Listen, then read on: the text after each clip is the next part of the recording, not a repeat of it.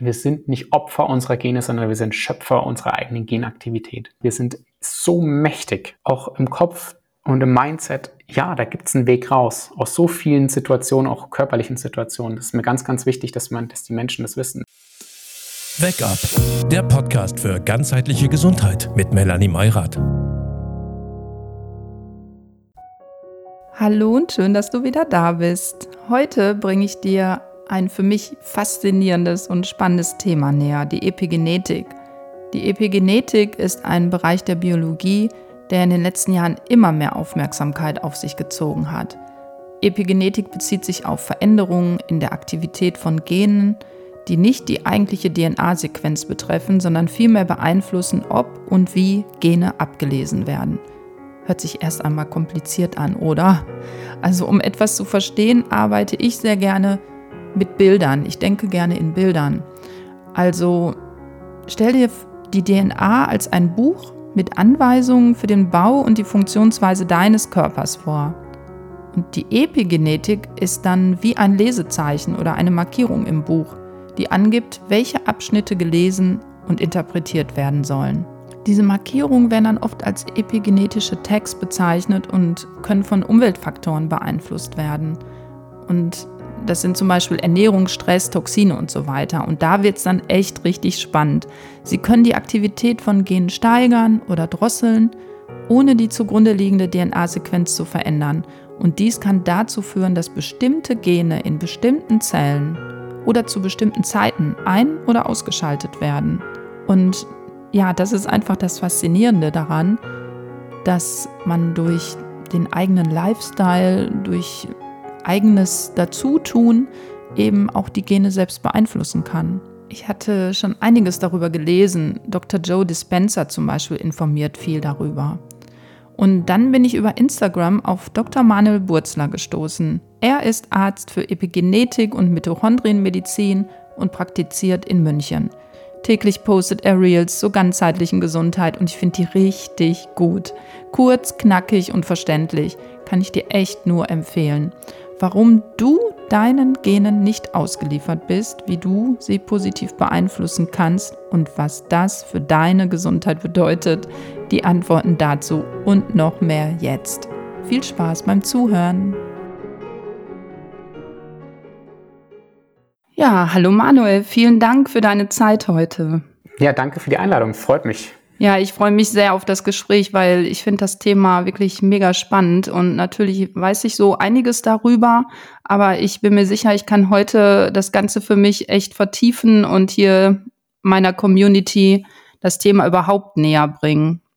Ja, ein super, super spannendes Thema, ähm, über das wir heute sprechen. Und ähm, ja, eine meiner Missionen und Visionen ist tatsächlich dieses Wissen noch mehr zu verbreiten. Deswegen freue ich mich umso mehr, dass du mich in deinem Podcast eingeladen hast. Ja, also sehr, sehr gerne. Also du bist als Arzt für Epigenetik und Mitochondrienmedizin in München tätig. Und mich interessiert natürlich, was fasziniert dich daran, beziehungsweise warum hast du dich als Schulmediziner entschieden, eben ganzheitlich zu behandeln? Weil das ist ja irgendwie immer noch nicht so komplett bei allen irgendwie angekommen. Und von daher interessiert mich da deine Story. Ja, ich bin schon ein bisschen anders aufgewachsen. Meine beiden Eltern sind Heilpraktiker, ähm, haben sich schon damals vor 30 Jahren mit gesunder Ernährung, äh, Mikrobiom, Darmgesundheit, Entgiftung und so weiter auseinandergesetzt. Ich durfte damals als Kind schon immer entgiften, regelmäßig jedes Jahr habe ich dann eine Entgiftungskur machen dürfen. Und ja, ich habe immer diese Problematik auch gesehen, Arzt, Heilpraktiker, ähm, der Heilpraktiker nicht so anerkannt, ähm, aber es gibt einfach viele, viele gute Heilpraktiker da draußen, aber trotzdem war der Stand immer nicht so gut. Und ich hatte dann damals mit 19, 20 angefangen, Persönlichkeitsentwicklung zu machen. Ich bin da in so ein Jahrestraining reingekommen. Alle vier Wochen habe ich mir meinen persönlichen Rucksack angeguckt oder den familiären Rucksack, den man so mit sich trägt, angeschaut und habe dann gemerkt, okay, ähm, ich möchte eigentlich auch in den medizinischen Bereich gehen, möchte das Ganze aber ein bisschen anders machen wie meine Eltern, habe dann beschlossen, Medizin zu studieren, hatte aber damals schon für mich entschlossen, okay, ich durchlaufe jetzt die komplette medizinische Laufbahn, gehe danach auch ins Krankenhaus, mache ganz normal meinen Facharzt und schaue dann mal weiter. Und es war dann auch so, ich habe schon während dem Schul, im ganz normalen Medizinstudium, ja, schon gemerkt, dass es mich auch ein bisschen woanders hinzieht. Ich habe dann damals auch eine Ausbildung zum systemischen Coach gemacht oder noch andere Coaching-Ausbildungen, weil ich auch da gemerkt habe, da fehlt mir einfach so das Skillset, mit dem Patienten richtig umzugehen. Und war dann in der Klinik, ähm, habe ja, dieses Tromborium dort mehrere Jahre mitgemacht, war in der Notaufnahme und so weiter und in der Inneren tätig, habe aber dann gesagt, okay, ich möchte gründen, ich möchte tatsächlich das medizinische Wissen, was ich von meinen Eltern mitbekommen habe, aber auch schon früher von anderen Mentoren verbinden mit Persönlichkeitsentwicklung und bin da dann oder war so mutig, dann mit Anfang 30 zu sagen, ich reduziere meine Arbeitszeit in der Klinik auf 60 Prozent.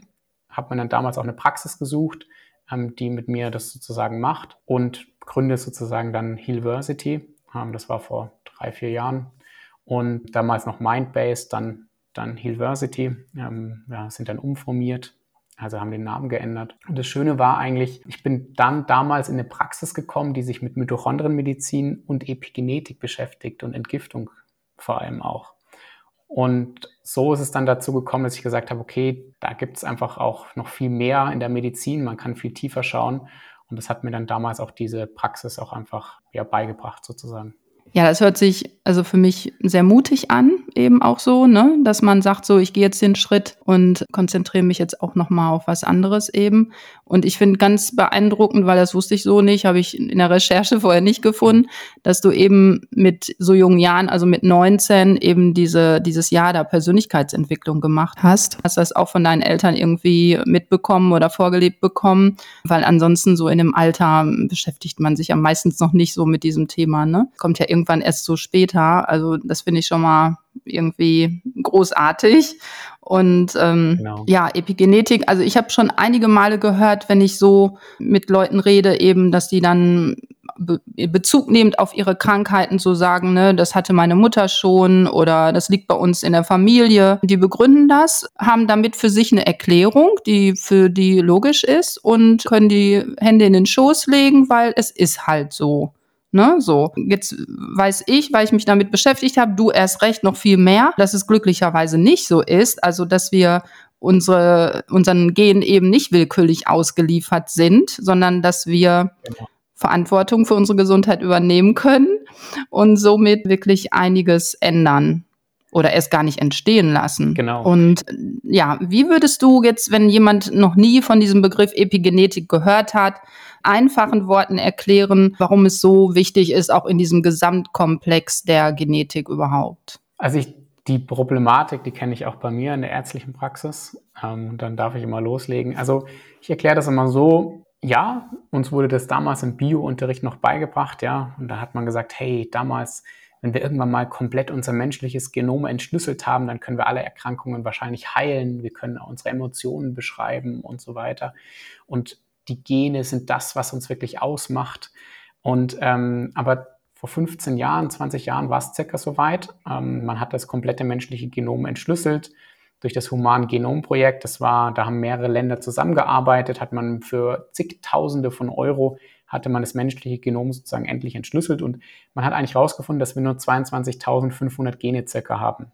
Und das ist von der Anzahl her so viel wie ein Fadenwurm. Sogar ein Apfel hat mehr Gene als wir Menschen zum Beispiel. Und wir sind einfach ein bisschen komplexer. Das heißt, natürlich haben wir unser Genom, wo viele Informationen drinnen sind, für Proteine zum Beispiel, die uns, die uns ausmachen. Ja, Proteine im Körper sind Enzyme, Immunkomplexe und vieles andere. Aber es gibt also einen Vorgang, der unsere Gene sozusagen unterschiedlich ablesen lässt. Langsam, schneller oder überhaupt nicht und so weiter. Und dieser Mechanismus ist sozusagen die Epigenetik und unser Epigenom. Und dieses Epigenom ist von außen beeinflussbar. Das heißt, durch unterschiedliche Faktoren, Lebensstilfaktoren, da können wir später auch nochmal drauf eingehen. Und diese Faktoren, die haben so einen großen Einfluss auf unsere Gene, dass sie eigentlich am Ende, dass man am Ende sagen können, ja, ich kann meine Gene für mich positiv ablesen lassen. Ich muss nur wissen, wie.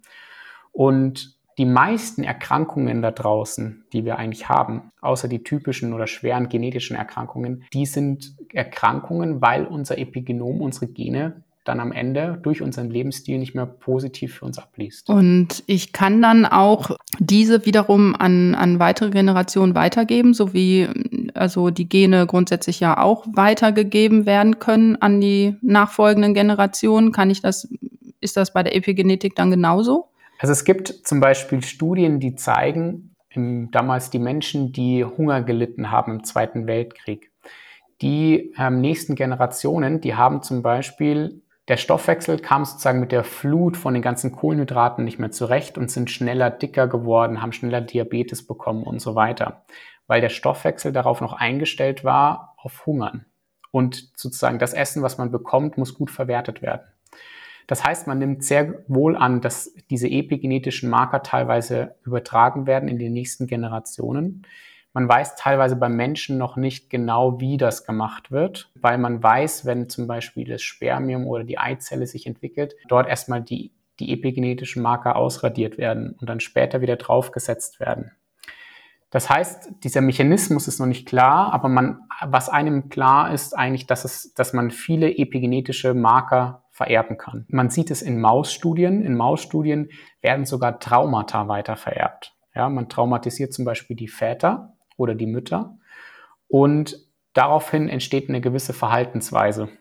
Und diese Verhaltensweise zeigen dann zum Beispiel die nächsten Generationen auch, obwohl sie nie traumatisiert wurden. Und setzt man aber diese, diese Kinder wieder in eine neue Umgebung, sozusagen diese Mäuse, dann verhalten sie sich nach einer, einer gewissen Zeit wieder anders. Das heißt, auch die Marker werden anders gesetzt.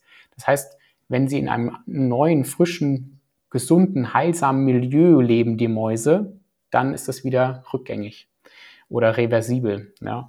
Das heißt, das nehmen wir auch an beim Menschen, wenn der Mensch sich wieder in einer positiven, heilsamen Umwelt ähm, oder dort lebt oder in diesem Umfeld lebt, dass das hier auch möglich ist, dass dann ja, dass bestimmte Dinge wieder reversibel sind und auch wieder gesund gemacht werden auf unseren Genen ja, oder unsere Epigenetik gesund gemacht wird. Ja, also wie du es jetzt schon beschreibst, kann ich jetzt schon nachvollziehen, warum du dieses Thema als dein Thema ausgewählt hast und ja, das auch weiter in die Welt bringen möchtest. Also mega spannend, wirklich. Du hattest das gerade schon angesprochen, dass eben die Epigenetik eben auch die Entwicklung von Krankheiten wie, sage ich jetzt mal, Krebs, Diabetes, äh, Neuro, ja, degenerative Erkrankungen, was auch immer. Also bis auf wenige wirklich genbedingte Erkrankungen grundsätzlich auf, auf die meisten oder auf viele eben greift. Ja. Hm, kannst du das nochmal noch mal ein bisschen ja. weiter vertiefen? Also unsere ganzen Erkrankungen, die wir haben hier in der westlichen Welt, sind eigentlich ähm, teilweise lebensstilbedingt und dadurch auch ähm, bedingt teilweise, dass es zu einer Veränderung in unserem Epigenom kommt, in unseren epigenetischen Ableseprozessen. Es gibt aber einige genetische Erkrankungen, wie bestimmte genetische Mitochondrienstörungen oder Genet Erkrankungen oder andere genetische Erkrankungen, wo man wirklich weiß, okay, die sind wirklich genetisch bedingt und wenn die sozusagen, wenn man diese Genanomalie hat oder diese Genmutation, dann kommt es zur Erkrankung oder kann man dann weniger tun. Ich sage mit Absicht weniger, weil man kann hier immer noch unterstützend tätig sein. Ja, das heißt, man muss sich da nicht zufrieden geben und sagen, okay, ich habe das und das, die und die genetische Erkrankung und das ist wirklich Genetik und das ist ein großes Problem und da kann ich nichts tun. Nein, man kann den Stoffwechsel ganz schön krass unterstützen und hier noch einiges tun. Mittlerweile weiß ich und habe es auch schon gesehen, dass ich meinen eigenen Horizont teilweise auch erweitern darf, auch in diesen genetischen Anomalien oder genetischen Erkrankungen, weil wir haben ähm, Joe Dispenza für unseren Dokufilm, äh, wir drehen einen äh, aktuellen Dokumentationsfilm über Epigenetik mit auch internationalen Stars der Szene und haben wir dafür auch Joe Dispenza interviewt. Und der hat ganz klar gesagt, er sieht Dinge, die er im Moment nur beschreiben kann, aber noch nicht weiß, warum sie passieren. Und er sieht zum Beispiel bei Menschen mit genetischen Erkrankungen, die wirklich genetisch sind und schwer genetisch oder eine schwere genetische Erkrankung sind, dass es auch dort zu Besserungen kommt, obwohl derjenige zum Beispiel schon seit Jahren im Rollstuhl sitzt und eigentlich rein klassisch medizinisch nicht mehr aufstehen könnte, aufgrund seiner genetischen Erkrankung aber es trotzdem passiert. Und das sind dann so Dinge, wo ich sage, okay, das wird wirklich beschrieben, weil ähm, Joe Dispenza wird zwei, seit zwei Jahren von einem Wissenschaftsteam begleitet, von der San Diego Universität. Und die schreiben das alles nieder.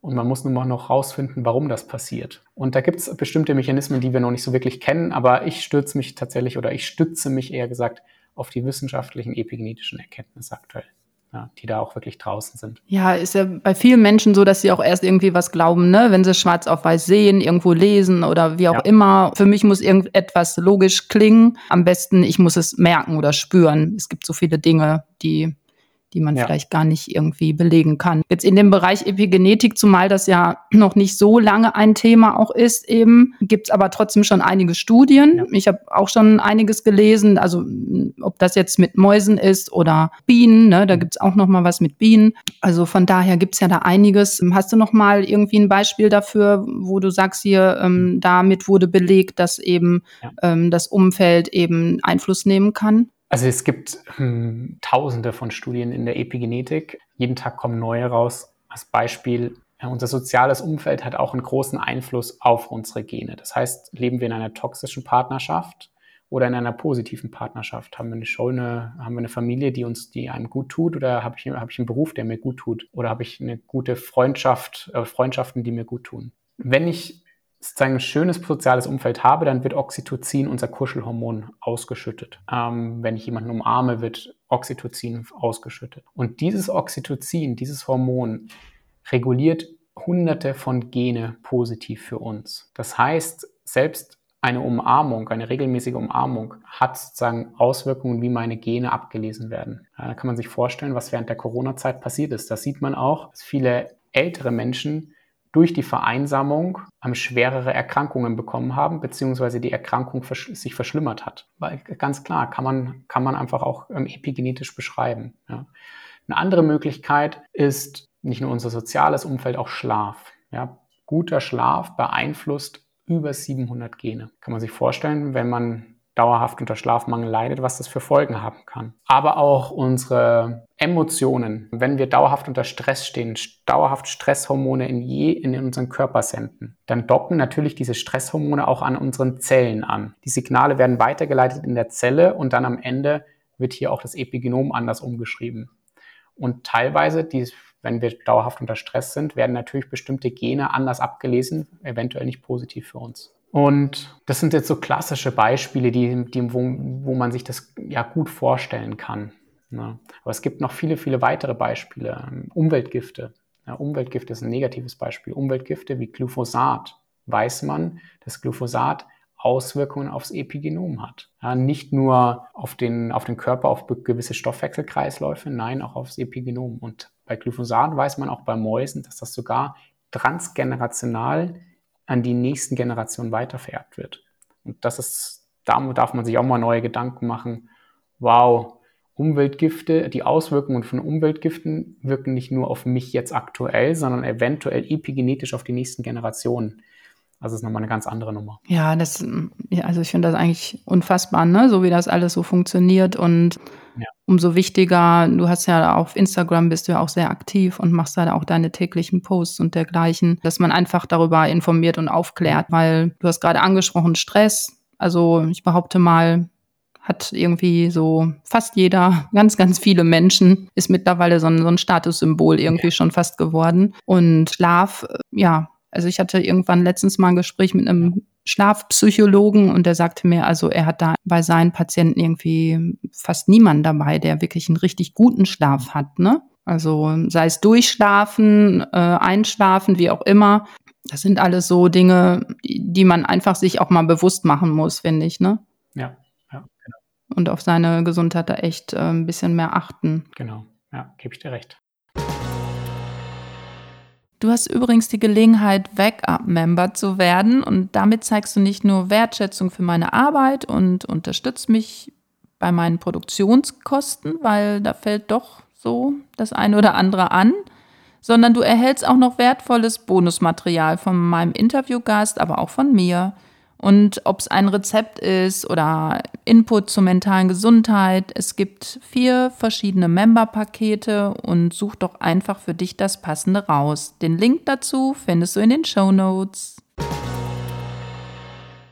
Du hattest ja teilweise auch schon angesprochen, welche neuen Perspektiven eröffnet jetzt dann die Epigenetik? Wie kann so dadurch die Zukunft der Medizin aussehen? Oder was kann man dadurch verbessern, wenn man das ganze Thema weiter vorantreibt? Also einmal ist es, glaube ich, ganz, ganz wichtig, dass die Menschen da draußen verstehen, dass wir nicht unseren Genen ausgeliefert sind, sondern dass wir sehr viel Einfluss haben durch unseren Lebensstil auf unsere Gesundheit.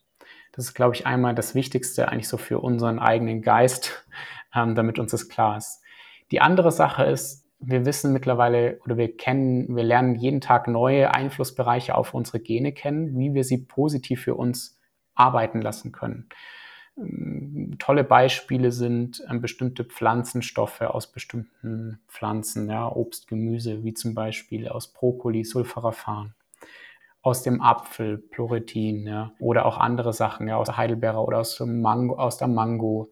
Und also praktisch, dass wie Nahrung auf unseren Körper wirken kann, aufgrund von sekundären Pflanzenstoffen. Aber Nahrung beinhaltet zum Beispiel auch sogenannte MikroRNAs. Das sind so deine kleine DNA-Schnipsel, die auch Wirkungen haben können auf unsere DNA oder auf unsere mRNA in unserer Zelle. Und das ist so spannend, weil einmal haben wir immer gedacht, Nahrung ist irgendwie nur Makro- und Mikronährstoffe, Vitamine, Mineralien und Fette, Kohlenhydrate äh, und Proteine. Aber jetzt wissen wir, dass sozusagen wir auch Informationsträger in der Nahrung haben, die uns noch ganz andere Informationen geben, die mit unseren Genen interagieren können. Spannend, oder? Hm. Und das Interessante ist, dass man diese MikroRNAs auch aus der Pflanze rein theoretisch extrahieren könnte und eventuell auch als Medikament verwenden könnte. Und da wird sehr viel geforscht aktuell, auch die Pharmaindustrie. Das heißt, die nimmt Pflanzen, extrahiert die MikroRNA und schaut, was macht die im Körper damit. Ja. Wow, bin ich mal gespannt, was da noch kommt. Also ja. meine Hoffnung ist ja, dass wenn eben das mit der Epigenetik weiter vorangetrieben wird und ja, so mehr präsenter wird vom Thema, dass dann auch mehr Ärzte sich auch ganzheitlich ausrichten, ne? Ja, ja. Genau, das ist so eine, eine Hoffnung, die ich auch habe. Also wir werden ähm, bei University geben wir unser Bestes. Wir haben jetzt, glaube ich, schon zwischen 100 und 200 Ärzte ausgebildet. Also nur Ärzte. Wir haben schon über 1000 haben Epigenetik-Coaches ausgebildet. Und wir haben echt ein paar Ärzte dabei, zum Beispiel ein paar Hausärzte, super interessant. Die haben die Ausbildung gemacht und sind dann, haben da gesagt, okay, ich kann gar nicht mehr so arbeiten, wie ich möchte. Ich habe jetzt ein ganz neues Wissen und ich muss anders arbeiten und haben teilweise ihre komplette Praxis aufgegeben und haben komplett neu angefangen. Ja, unglaublich. Du hast gerade gesagt, hier die Healversity, das ist ja so eine Ausbildungsplattform. Ja, da kann man dann online sich weiterbilden, fortbilden oder wie läuft das dann bei euch? Genau, ähm, unsere Ausbildung zum Epigenetik-Coach dauert sechs Monate und das Ganze läuft online ab. Wir starten dreimal im Jahr und haben mittlerweile eine extrem große Community von mehreren tausend Menschen. Auch die Coaches ähm, interagieren miteinander, die Ärzte mit den Coaches interagieren miteinander, die Heilpraktiker mit den Coaches oder auch andersrum. Also es ist super cool. Ähm, hat, sich eine, ist eine, hat sich eine tolle Bewegung entwickelt daraus. Ja. Ein wichtiger Einflussfaktor ähm, der Epigenetik sind ja diese Telomere. Also die Telomere, man kann sich das so vorstellen. Wir haben unsere DNA und unsere DNA würde in Anführungsstrichen irgendwann ausfransen. Wie, wie so ein Schnürsenkel. Wir haben schon einen Schnürsenkel und wir kennen es am Schnürsenkel ist ja dann so ein Plastikding dran, damit der Schnürsenkel nicht ausfranst. Und das sind auch die Telomere. Und die Telomere werden aber von Jahr zu Jahr oder beziehungsweise umso öfter sich die Zelle sozusagen teilt, immer kürzer. Und lange haben wir geglaubt, dass die Telomere ein guter Marker sind für Altern oder um das Alter zu messen. Mittlerweile wissen wir, dass nur das alleinige Messen von den Telomeren nicht optimal das Alter oder das biologische Alter der Zelle darstellt oder des Körpers. Ähm, man kann durch zum Beispiel Sport ein Enzym namens Telomerase aktivieren, damit die Telomere wieder verlängert werden. Man hat lange geglaubt, dass die Telomere nicht verlängert werden können, aber es, man kann sie verlängern, zum Beispiel durch Sport. Ja. Oder auch bestimmte andere ähm, Faktoren können dort das Ganze beeinflussen, wie zum Beispiel kann man messen, dass im Körper weniger oder dass im Körper chronische Entzündungen da sind und dass man schaut, dass die chronischen Entzündungen wieder reduziert werden und dadurch auch die Telomere wieder verlängert werden. Und durch die richtige Ernährung auch. Genau. Genau.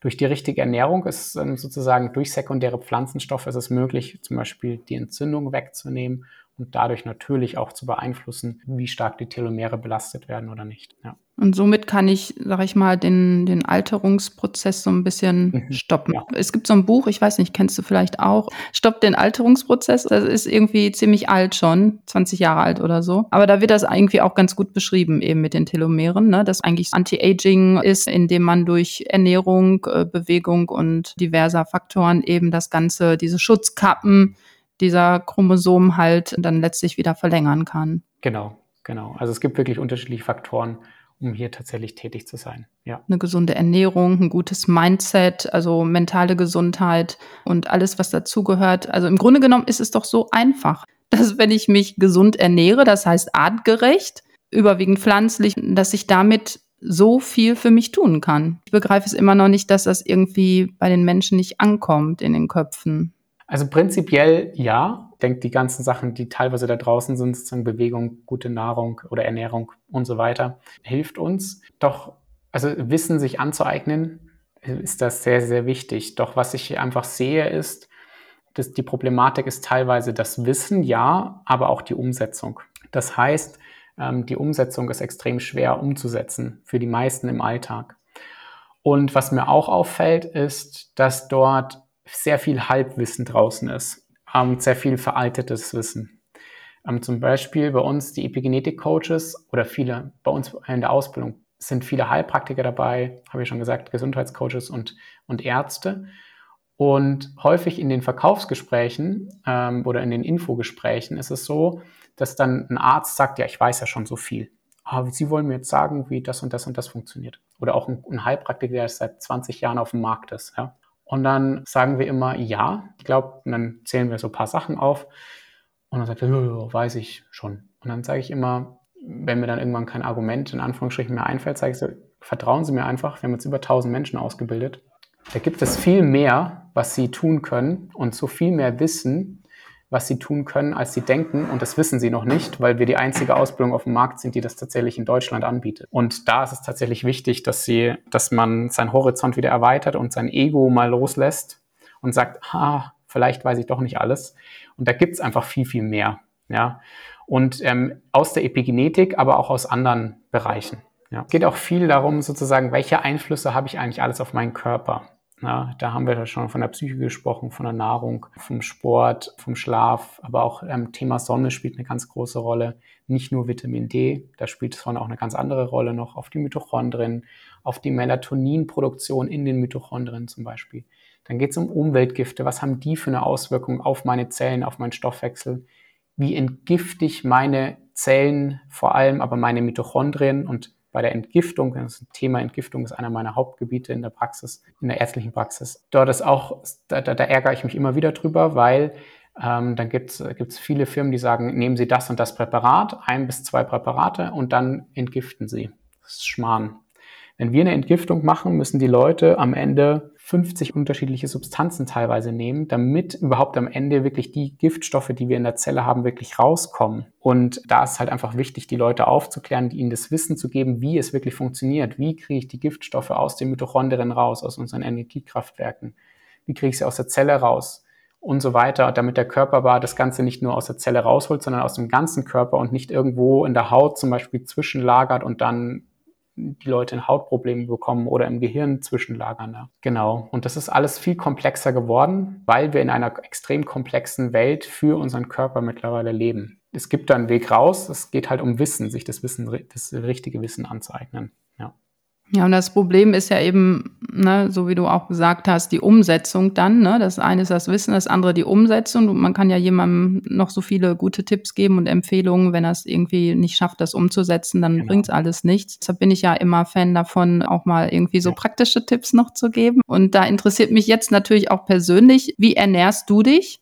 Und wie sieht jetzt so ein klassischer Tag bei dir aus? Ich weiß, du machst ja viel, auch mit University und dergleichen. Hast du Stress? Beziehungsweise wie schützt du dich davor? Und ja, einfach nur mal so ganz kurz im Groben eben, was die Ernährung angeht und wie so ein typischer Tag bei dir aussieht wie du auf dich achtest? Erstmal, ich bin super viel unterwegs.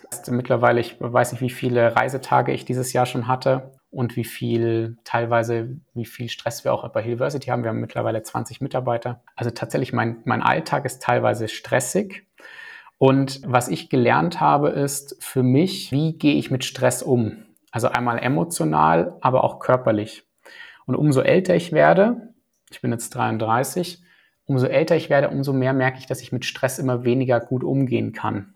Das ist wirklich der Wahnsinn, also körperlich. Und hier habe ich tatsächlich meine Gene mal analysieren lassen und geguckt, kann ich meine Stresshormone sozusagen abbauen und wie baue ich sie ab und wie kann ich meinen Körper dort unterstützen. Das heißt, mein Tag beginnt in der Früh, ähm, ich stehe auf, mittlerweile, wir haben einen Hund, ähm, gehe erstmal wirklich ziemlich nur an, äh, trink Wasser, und äh, gehe dann mit dem Hund raus und bewege mich erstmal. Und dann in der Früh, ich faste 16,8. Das heißt, ich esse in der Früh nichts mehr. Das heißt, es gibt nur ein Wasser. Dann gibt es für mich Aminosäuren, es gibt bestimmte Supplements, es gibt Öle für mich. Öle, die tatsächlich auch meine Fastenzeit unterstützen. Dann, wenn es die Zeit zulässt, ähm, ist es so, dass ich ähm, meditiere. Aber teilweise mache ich tatsächlich die Meditation im Zug, weil ich äh, lebe ein bisschen außerhalb. Das heißt, ich werde darf tatsächlich dann in ja, über 50 Minuten im Zug ähm, fahren, dass ich dann tatsächlich da die Augen schließe, habe einen Kopfhörer, der mich komplett abschottet. Der, das ist lustig, der Schaffner. Die meisten Schaffner, die lassen mich schon in Ruhe, die kennen mich schon.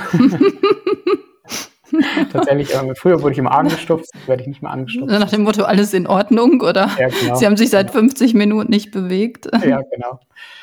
Und hier bei Hillversity ist es so, dass wir unseren Tag uns selber einteilen können. Das ist ganz gut. Aber wir haben tatsächlich die letzten Jahre sehr, sehr viel Stress gehabt. Wir sind extrem schnell gewachsen.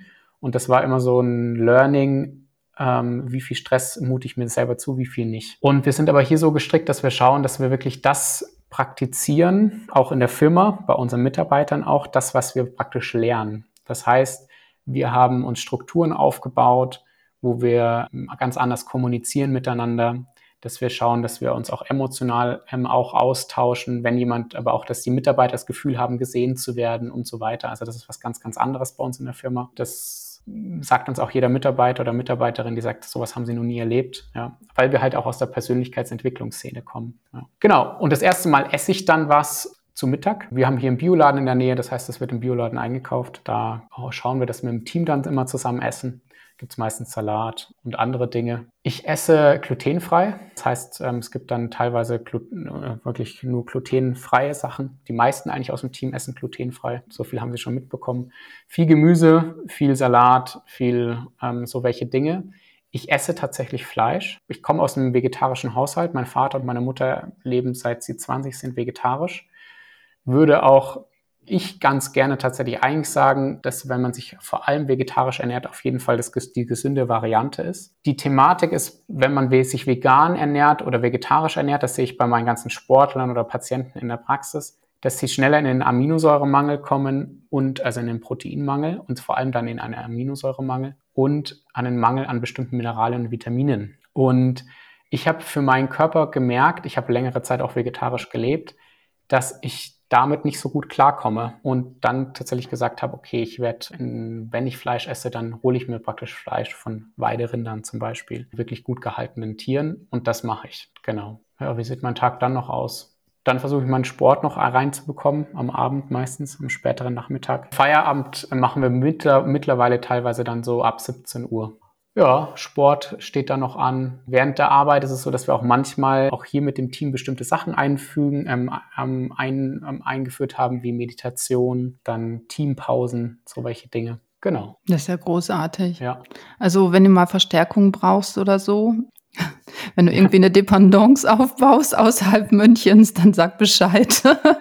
dann bewerbe ich ja. mich auf jeden Fall. Sehr gerne. Ja. Ja, mega. Ja, wir wachsen weiter im Moment. Das ist echt Wahnsinn. Und ähm, aber uns ist super wichtig, dass wir das, was wir praktisch nach außen tragen, auch innerlich leben. Und da geht es immer um die Umsetzung. Das ist nicht immer ganz einfach, vor allem wenn, ich habe gesagt, ich bin viel auf Reisen. Und natürlich gehe ich dann auch mal essen.